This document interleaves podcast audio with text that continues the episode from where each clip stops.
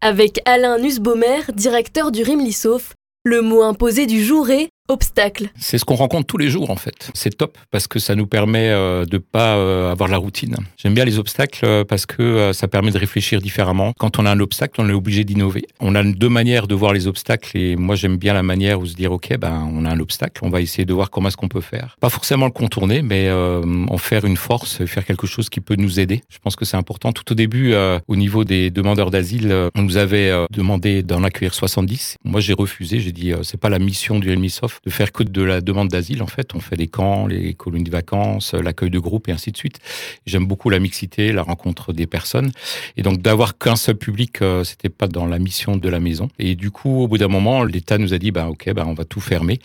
Il y a tout qui s'est écroulé. On s'est dit, ben voilà, euh, tout va s'arrêter. Mais c'était un obstacle. Et euh, après un week-end de réflexion, on a proposé une nouvelle manière d'accueillir les personnes qui coûtait moins cher à l'État que ce qu'ils proposaient. Et du coup, ils ont accepté. Et puis, nous voilà en 2022. Et puis, euh, après cet obstacle de 2010, on est toujours encore là. Pour moi, l'obstacle est très positif et nous fait avancer, nous fait réfléchir différemment. Les mots imposés.